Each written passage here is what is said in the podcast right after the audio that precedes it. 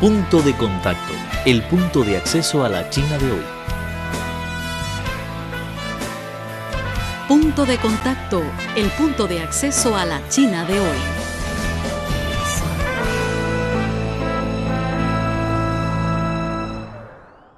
Con motivo de la celebración de las sesiones anuales de la Asamblea Popular Nacional, APN, el máximo órgano legislativo, y de la Conferencia Consultiva Política del Pueblo Chino, el máximo órgano de asesoría política, periodo conocido popularmente como las dos sesiones, Radio Internacional de China hace una entrevista exclusiva con el embajador de España en China, Rafael Descallarte Mazarredo, vamos a escuchar sus opiniones sobre los eventos y perspectivas respecto a las relaciones entre España y China.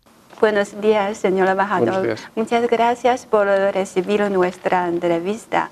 Este año se conmemora el 70 aniversario de la fundación de la República Popular China y el pueblo chino, dirigido por el Partido Comunista de China, ha encontrado un camino óptimo, el socialismo con peculiaridades chinas.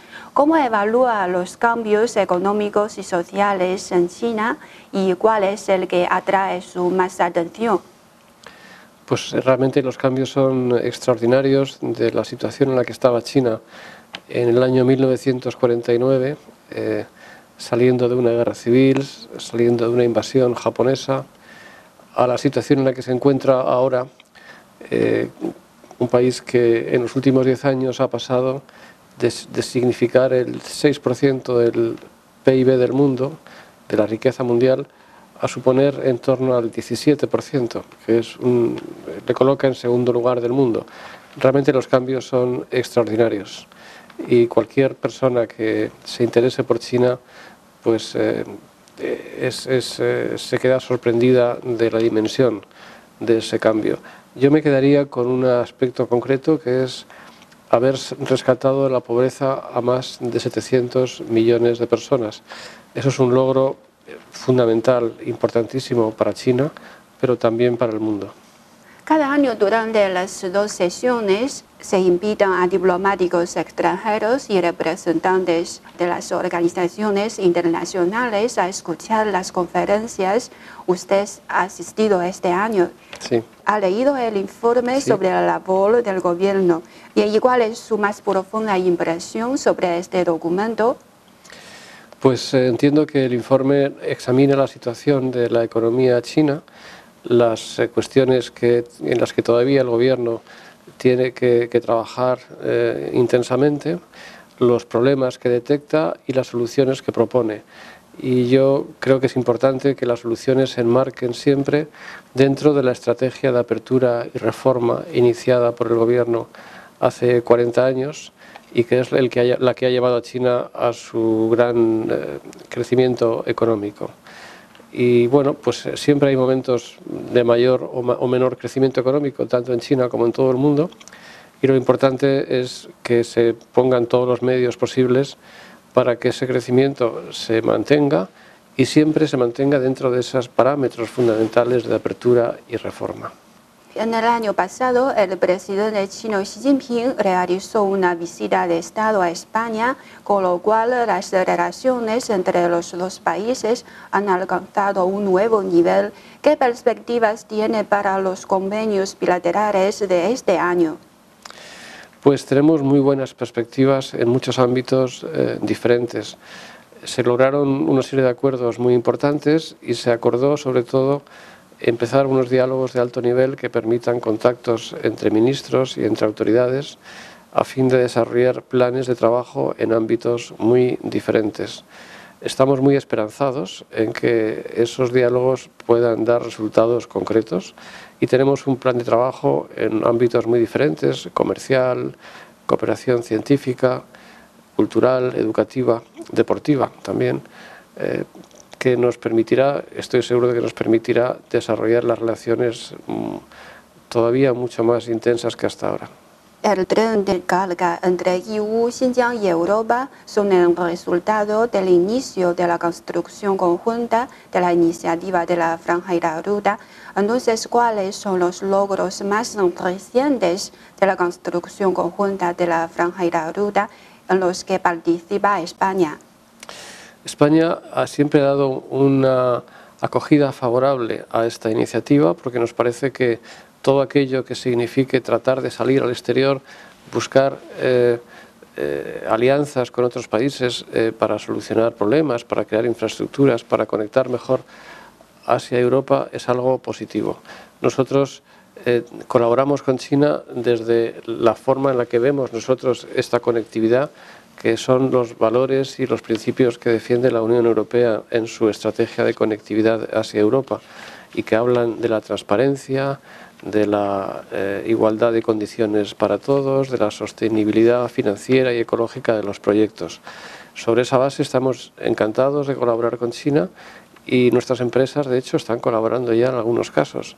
En algunos casos, por ejemplo, de refinerías de petróleo en Kuwait, eh, de campos de energía solar en, eh, en, Arabia Saudita y también una colaboración muy interesante entre Repsol y Sinopec en Brasil para el desarrollo de, de campos de petróleo. ¿no? De modo que tenemos la mejor disposición para examinar proyectos concretos entre empresas españolas y chinas donde podamos colaborar en este marco general de la iniciativa de la franja y la ruta. España cuenta con ricos recursos turísticos. A su juicio, ¿cómo atrae a los turistas chinos a España? Sabiendo los turistas chinos tienen una infinidad de demandas al momento de viajar. Bueno, los turistas chinos tienen buen gusto y cuando encuentran un país atractivo e interesante y lleno de cosas que les pueden parecer eh, divertidas y agradables y bonitas, sin duda lo reconocen. No es una casualidad que España sea el segundo destino turístico del mundo. Tampoco es una casualidad que más del 80% de nuestros visitantes decidan repetir su visita porque les ha gustado cuando han ido. De modo que China puede encontrar unos serie de atractivos en España muy, muy grandes, tanto atractivos históricos como gastronómicos, la gastronomía española, como de, eh, de, compras, porque en España hay unas eh, posibilidades inmensas también en ese ámbito. Eh, sabemos que los turistas chinos además son turistas de alto nivel cultural, que aprecian mucho la historia y la cultura. China es una gran cultura y también España es una gran cultura. Eh, China ocupa el segundo lugar del mundo en la lista de monumentos protegidos por la UNESCO como Patrimonio de la Humanidad y España ocupa el tercero. De modo que los turistas chinos se encuentran a gusto en España. Les interesa la historia, el arte, la cultura, la forma de vivir y sinceramente además creo que los chinos y los españoles nos encontramos a gusto juntos, nos entendemos bien y eso hace que cuando los chinos van a España se encuentren a gusto, igual que cuando los españoles venimos a China también nos encontramos a gusto. Y hoy en día existe una gran demanda del estudio de la lengua española en China y asimismo del chino en España. ¿Cómo evalúa el gran potencial de desarrollo de las relaciones bilaterales entre los dos países, sabiendo de antemano sobre el gran apego cultural entre las dos naciones?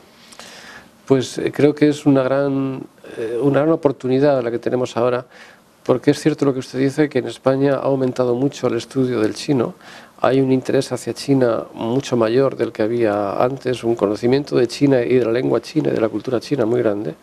Y lo mismo sucede en China, sobre todo después de la decisión del gobierno de incluir al español como una de las lenguas optativas en la enseñanza secundaria. Em, eso, eso crea una gran oportunidad que tenemos que aprovechar y la forma mejor de aprovecharla es ayudar a la formación de profesores que puedan dar eh, respuesta a la demanda tan enorme que se va a crear en China para la enseñanza del español y también a la creciente demanda que hay en España para la enseñanza del chino. Tenemos que trabajar muy intensamente con el gobierno chino para ayudar a la formación de, profesores. Eh, lo hacemos ya, de hecho, que tenemos programas entre nuestro Ministerio de Educación y el Ministerio de Educación chino. Acabamos de firmar un memorándum en el que establecemos los términos de esa cooperación y también la presencia de institutos Cervantes en China y del Instituto Confucio en, España, así como del Centro Cultural Chino, ayuda en este objetivo. Pero ahí tenemos una oportunidad que, que sería muy importante aprovechar plenamente. El acto que añadir el español en la escuela secundaria en China Mm, ¿Usted considera este es un símbolo de que China abra más al mundo? una apertura mayor? Sin duda, sin duda, porque pienso que, que el interés eh, de China por el español es un interés por todos los países en los que se habla español, no solamente por España, por los países de Iberoamérica, donde también se habla español. China tiene una presencia en Iberoamérica mucho mayor que la que tenía antes. Y, y, por eso mismo nosotros también queremos colaborar con los países iberoamericanos en este proyecto de facilitar la enseñanza del español en China. Pero sí, es un síntoma sin duda de apertura, de interés y de necesidad. China es un país que tiene un comercio exterior tan importante que necesita estar presente en muchos lugares del mundo, también en lugares donde se habla español, de modo que necesita más personas que hablen español. Y, y para eso eh, también nosotros necesitamos más españoles que hablen chino. Es decir, tenemos unas necesidades que son compatibles y por eso tenemos que trabajar juntos para solucionar las necesidades que surjan. Muchas gracias, señor embajador. Un placer, muchas gracias a ustedes por...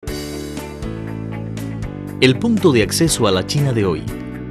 Conoce las tendencias sociales, analizadas desde una óptica plural tanto de chinos como de extranjeros.